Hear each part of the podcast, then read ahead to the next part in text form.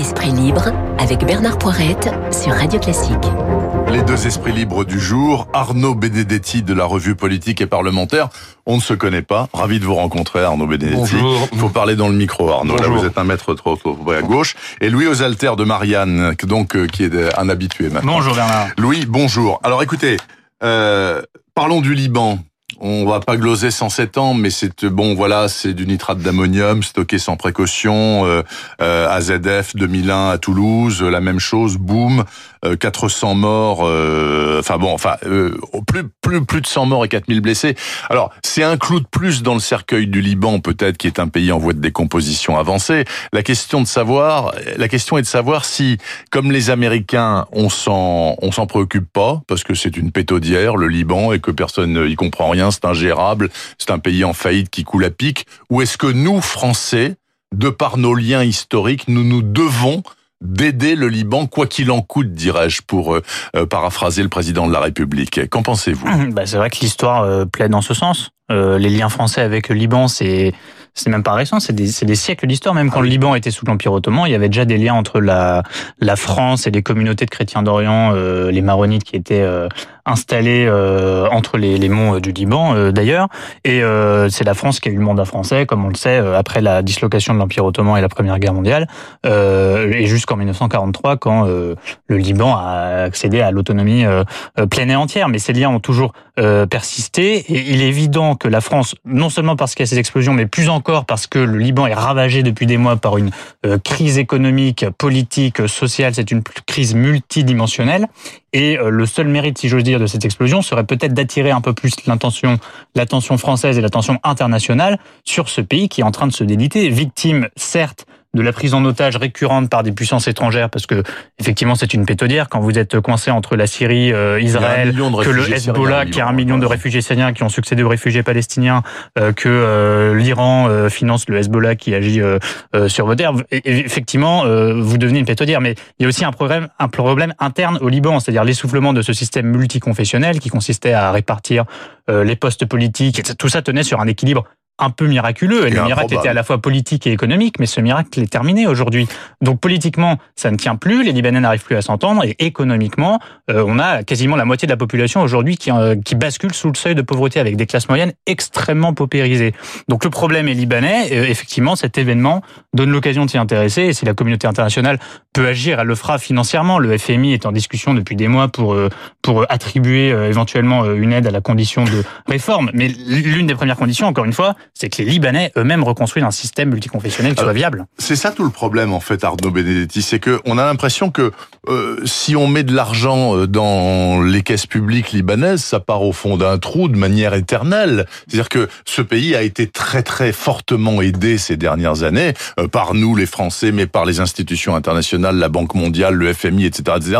Le résultat des courses, c'est que c'est un pays qui est en train de disparaître littéralement, dont les institutions partent en morceaux. Et euh, ce qui s'est passé sur le port, c'est un accident qui prouve aussi l'incurie généralisée puisque euh, ce stock de nitrate d'ammonium était abandonné là et, euh, et personne ne s'en préoccupait.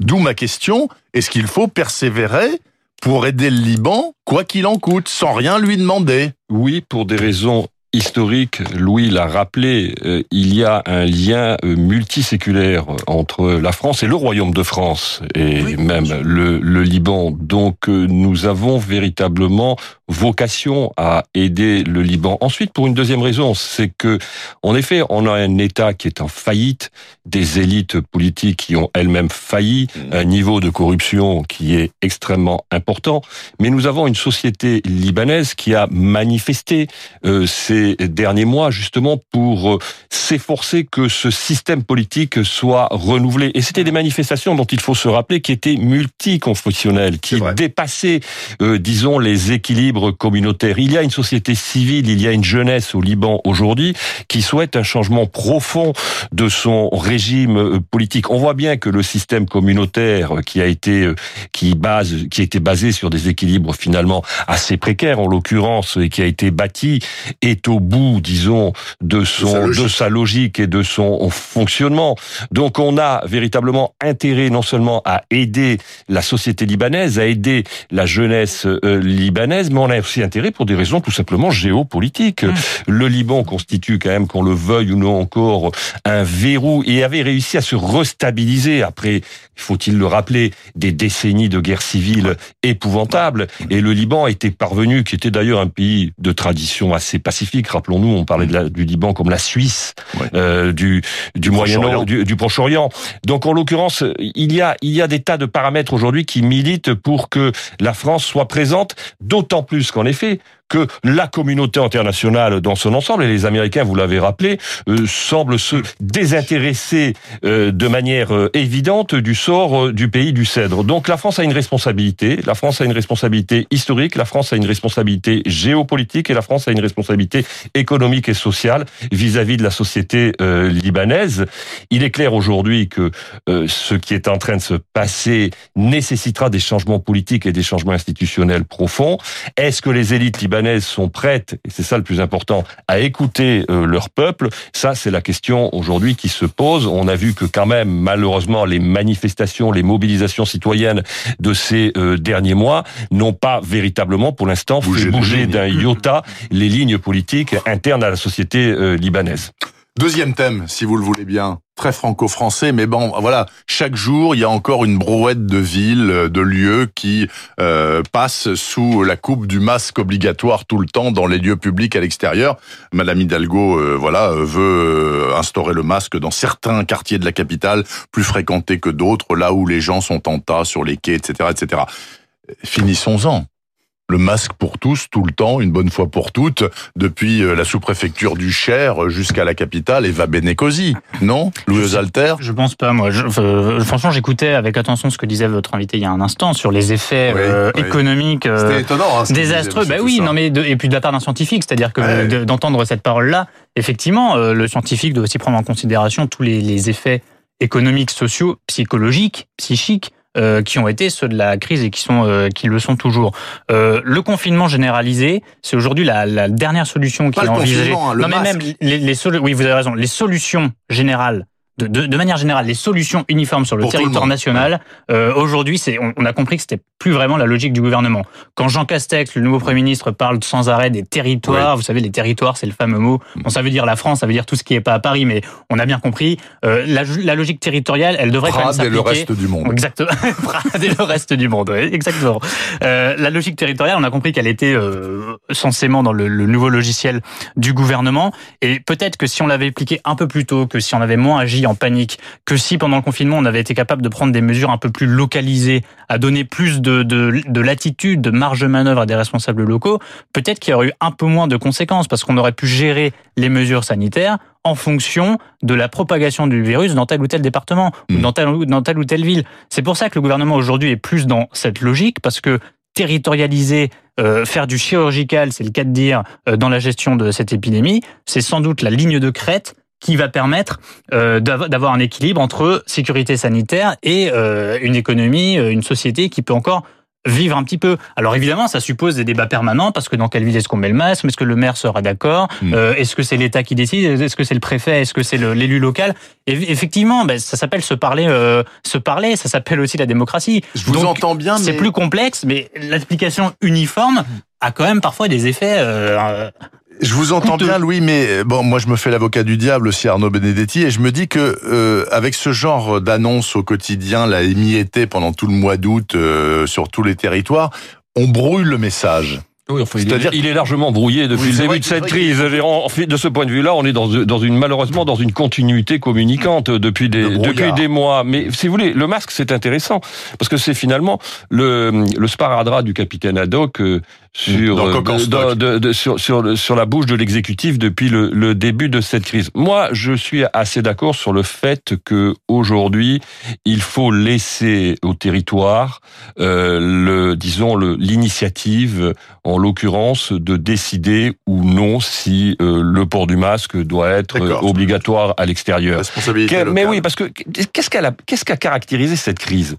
Cette crise, elle a été caractérisée par un fait, c'est que l'État central a été incapable incapable de coordonner d'une certaine manière l'ensemble du dispositif de crise. Et que ce sont d'ailleurs très souvent il y a des régions qui commandaient des masques elles-mêmes. Mais, bien sûr, ce sont les régions, ce sont les régions, ce sont les présidents de régions, euh, ce sont les présidents de départements, ce sont les maires euh, des, des, des, grandes villes qui sont allés à la chasse aux masques quand euh, l'État était incapable de fournir les moyens indispensables à la protection des, des Françaises et des Français. Donc la logique territoriale de ce point de vue-là, à mon sens, elle s'impose. Et elle s'impose d'autant plus que vraisemblablement, quand même, on voit bien que le discours de l'exécutif depuis maintenant quelques semaines a profondément évolué et fait d'une certaine manière de l'initiative territoriale l'une des clés de voûte de son logiciel politique. Mmh. Donc, euh, indéniablement, aujourd'hui, euh, le gouvernement n'a pas intérêt à avoir une gestion jacobine, si je puis dire, de cette politique euh, des masques. il y a un autre souci quand même qui,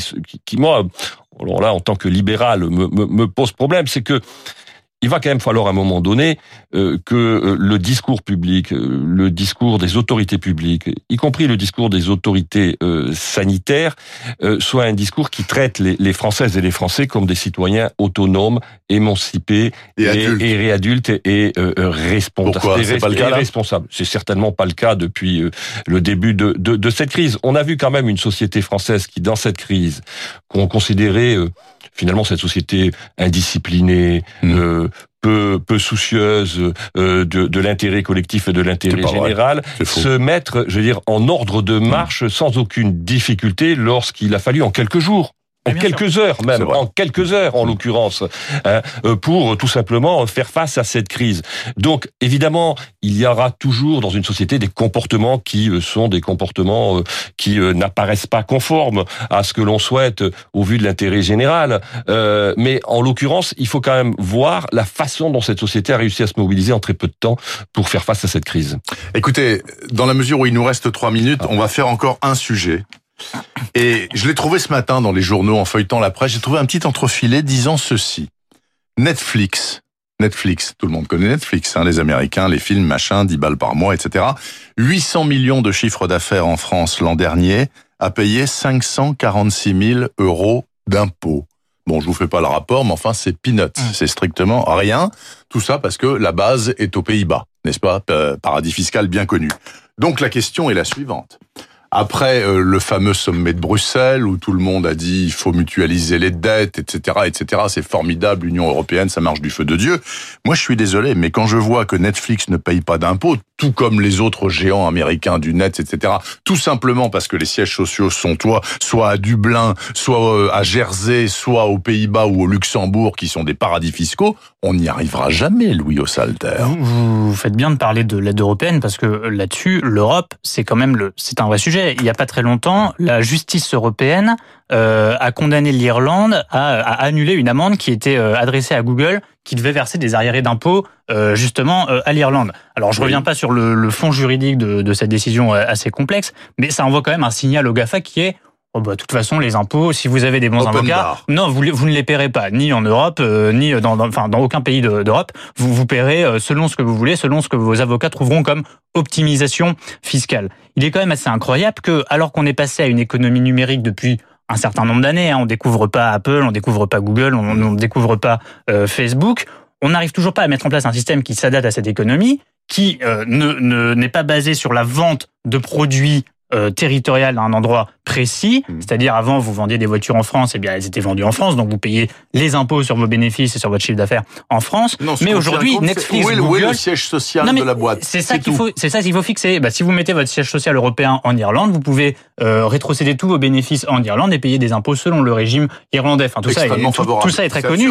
Tout ça est très connu, mais ce qui est ce qui est fou, c'est que c'est documenté depuis des années, c'est connu. Les, les, que personne ne peut rien faire. Ben, on peut, mais si on peut le faire. Faut c'est de la politique, euh, Bernard?